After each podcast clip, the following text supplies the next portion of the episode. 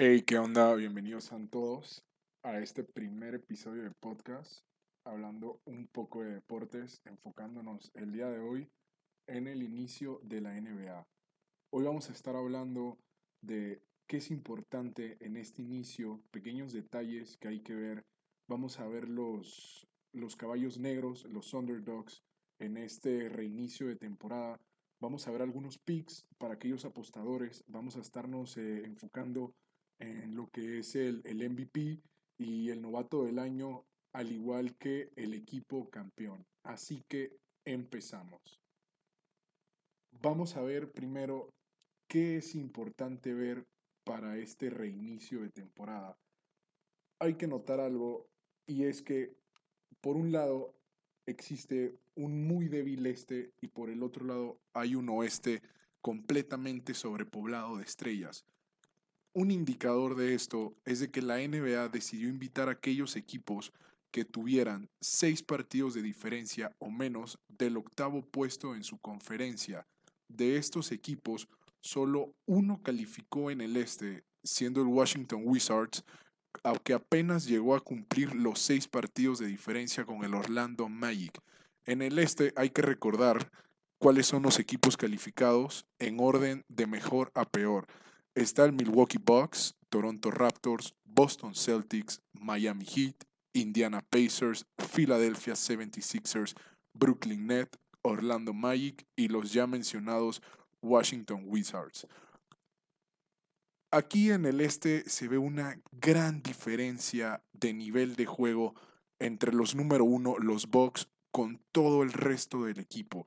Los Bucks la temporada pasada fueron top 3 de los mejores equipos de toda la liga, siendo eliminados en la final de conferencia por los Toronto Raptors, que venían demasiado motivados después de aquel tiro de último segundo milagroso para algunos de Kawhi Leonard para eliminar a los 76ers.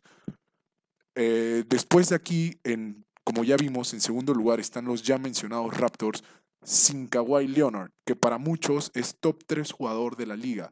Después, el Boston Celtics, que pese a ser un excelente equipo a comparación del resto, no llega al nivel de los Milwaukee Bucks. Y del 4 al 9, el resto del equipo ni se diga. La diferencia de ellos, de toda su plantilla de jugadores, de su química, comparada con los Bucks, que esta temporada es favorito de muchos para quedar campeones. Otro dato importante de este equipo es de que, para mi punto de vista, el jugador que más peso tiene lo que vaya a ser, y no solo para esta temporada, sino para al menos las próximas dos o tres temporadas, es Chris Middleton, el alero de los Milwaukee Bucks. Todos se estarán preguntando, ¿pero por qué Chris Middleton y no jugadores como LeBron James, como Anthony Davis, como el ya mencionado Giannis Atentocumpo? Y es que existe un gran rumor de que Giannis Atentocumpo está tentado en unirse con los Golden State Warriors al igual que lo hizo Kevin Durant en el 2016. Después de Chris Middleton, después de su actuación, todo lo que se vaya a ver ahorita durante esta temporada va a influir demasiado en lo que vaya a hacer Giannis ahorita que se le venza su contrato. Hay que recordar que en los Golden State Warriors está Stephen Curry, al igual que Clay Thompson y el muy criticado Draymond Green, que para muchos es de los mejores defensivos de la liga. Entonces, por eso es que para mí Chris Middleton es de los jugadores que más peso tiene de lo que vaya a ser durante esta temporada. Después vamos a ver ahorita a lo que son los underdogs. Y con esto quiero hacer un hot take por parte del oeste. Y es que cualquiera de los que vayan a calificar de los ocho equipos del quinto al octavo lugar puede llegar a la final. Vamos a ver cómo está el standing ahorita en el oeste, eh, el día antes de que vaya a reiniciar la liga. En primer lugar están los Lakers, después lo siguen los Clippers, los Nuggets, el Utah Jazz, el Thunder de Oklahoma, los Rockets de Houston, los Dallas Mavericks, Grizzlies de Memphis, los Portland Trail Blazers, los New Orleans Pelicans, los Sacramento Kings, los San Antonio Spurs y por último el Phoenix Suns. En esta conferencia, pese a lo que ya mencioné de que es una conferencia muy sobrepoblada de estrellas, al igual hay un gran valle de diferencia entre los primeros equipos con el resto de la conferencia. No se puede comparar el actual roster de los Suns, de los Spurs, de los Kings, incluso de los Pelicans, con los jugadores de los Lakers y de los Clippers. Pero aún así se volverán a estar preguntando, pero entonces, ¿por qué dices que cualquiera del 5 al 8 puede llegar a la final? Y vamos a volver a ver qué equipos ahorita están calificados del 5 al 8. Está el Oklahoma City Thunder, están los Houston Rockets, los Dallas Maverick, los Memphis Grizzlies y después eh, tenemos peleando por el octavo lugar el Portland Trail Blazers de 9 y los Pelicans de 10. De estos equipos son equipos con jugadores demasiado jóvenes, pero con muchísimo talento. Por, por ver un ejemplo, en los Dallas Mavericks está Luka Doncic, que pese a ser apenas su segunda, tercera temporada, ya está en pláticas de MVP este año, comparándose con LeBron James, uno de los mejores de todos los tiempos, y con Giannis Atentocumpo. Después están los Memphis Grizzlies, que ahorita para Rookie of the Year vamos a hablar un poquito de ellos, principalmente de Jay Morant, este novato que ha sido sensación durante todo el año. Después están los Portland Trail Blazers, este equipo con Damian Lillard, que es uno de los mejores votadores de toda la liga, y los muy populares Pelicans por Zion Williamson y toda su plantilla bastante joven. Pero ¿qué tienen que ver que sean jóvenes con que esto vaya a influir en que puedan llegar a la final? Y es que como se está jugando en Orlando, en lo que ya todos conocemos como el NBA Bubble, se está jugando en una cancha, en una cancha neutra. No, no van a sentir ese, ese nerviosismo, esa ansiedad, incluso llegar a sentir ese miedo de ir a un partido de postemporada, por ejemplo, al Staples Center, que se podría decir que es un templo de este deporte en Los Ángeles, enfrentar a LeBron James en su casa con su público, enfrentar a Kawhi Leonard igual en su casa, en su público, o incluso ir a Denver y jugar contra los Nuggets, que es un equipo bastante peligroso jugando en su casa. Al jugar en una cancha neutra hay menos ansiedad, hay menos nerviosismo, hay menos miedo, porque no hay un local, no, no está esta audiencia en tu contra, toda esta gran cantidad de personas apoyándote en contra para que no ganes. Entonces eso va a ser otro factor importante y por eso me atrevo a hacer este, este hot take. Y de estos equipos, mi favorito para llegar a la final de conferencia son los Dallas Mavericks. Ahorita vamos a hablar un poquito de el novato del año. Y ojo apostadores, aquí va el primer pick del podcast. Para mí el novato del año claramente tiene que ser Jay Morant. Desde el inicio de la temporada se habló mucho de la competencia entre Morant y Zion Williamson, porque estos dos jugadores traían demasiado hype en el draft. Fueron los primeros picks claramente y fueron picks que a futuro lo van a valer todos los millones que le vayan a pagar. Zion jugó solamente 19 partidos en todo lo que se jugó de la temporada hasta marzo antes del parón de la liga por el COVID-19.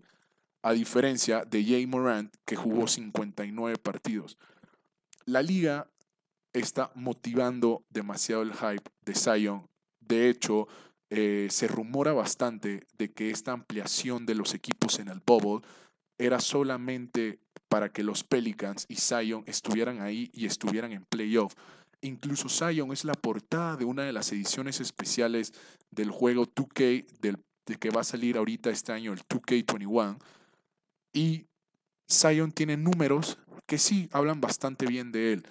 Jugó 29.7 minutos, tuvo un 58.9% en el campo, 45.2 en tiros de 3, 64.5 de tiros libres, promedió 2.2 asistencias, 6.8 rebotes y 23.6 puntos. Sí, tuvo mejores puntos que Jay Morant. Jay Morant jugó 30 minutos, eh, jugaron más o menos lo mismo.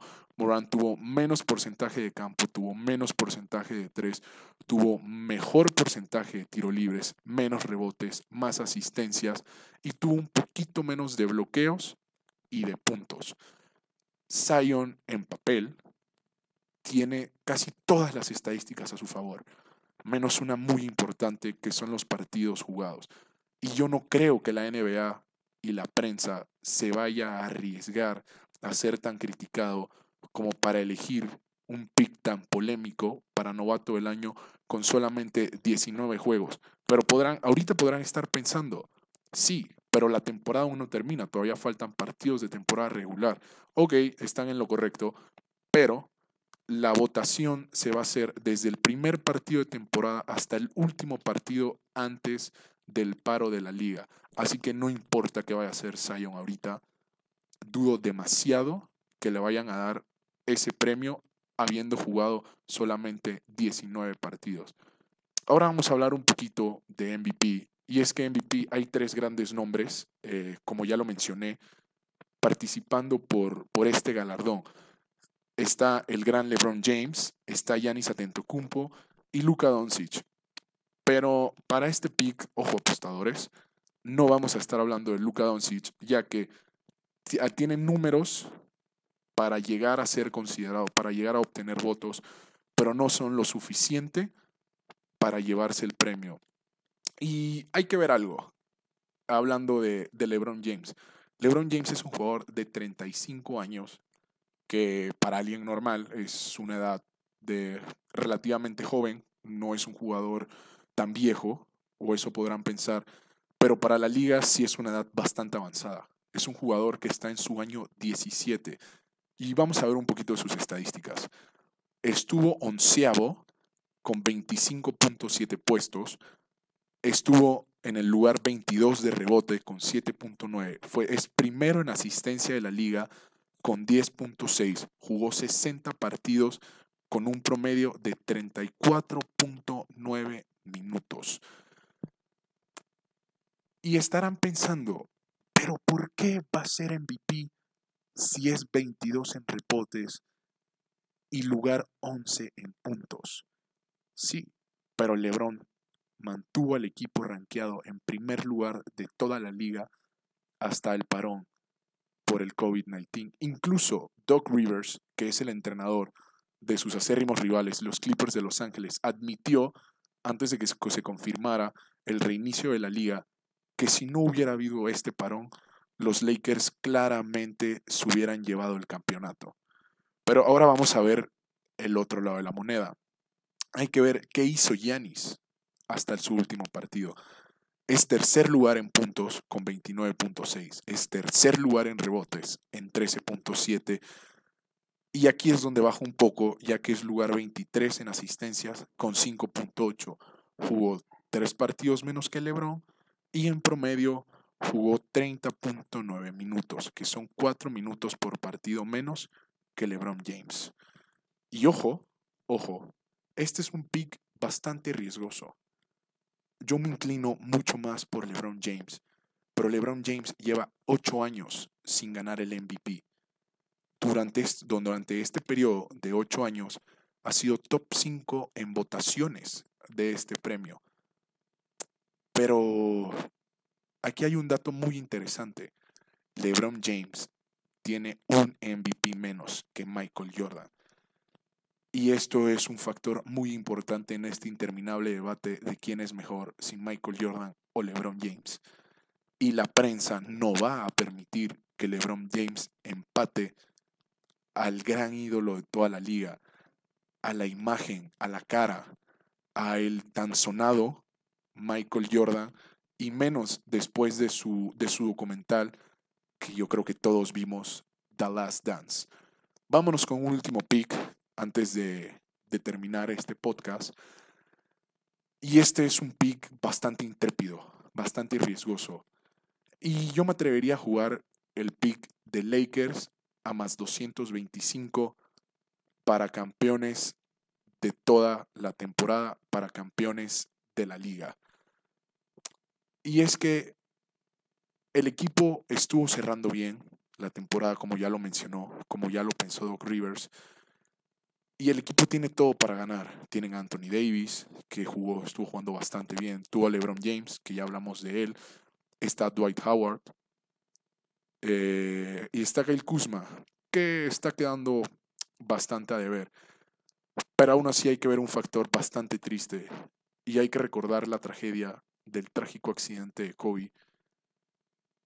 Y esta temporada el equipo se la está dedicando a él. Ese es un factor eh, indirecto que va a influir bastante en la motivación del equipo y la motivación de los jugadores. Como LeBron James ya mencionó, él todos los días piensa y se motiva por su gran amigo o como él lo mencionó, hermano, Kobe Bryant. Vamos a hacer un pequeño resumen de los picks, que eso es lo que le gusta a los apostadores. Entonces nos vamos con LeBron James, MVP, nos vamos con Lakers campeones y nos vamos con Jay Morant, rookie del año. Pero aquí hay una pequeña sorpresa y un pequeño regalito de mi parte por haberse quedado aquí hasta el final. Y es que, como ya lo mencioné, no hay competencia para los Bucks en su conferencia.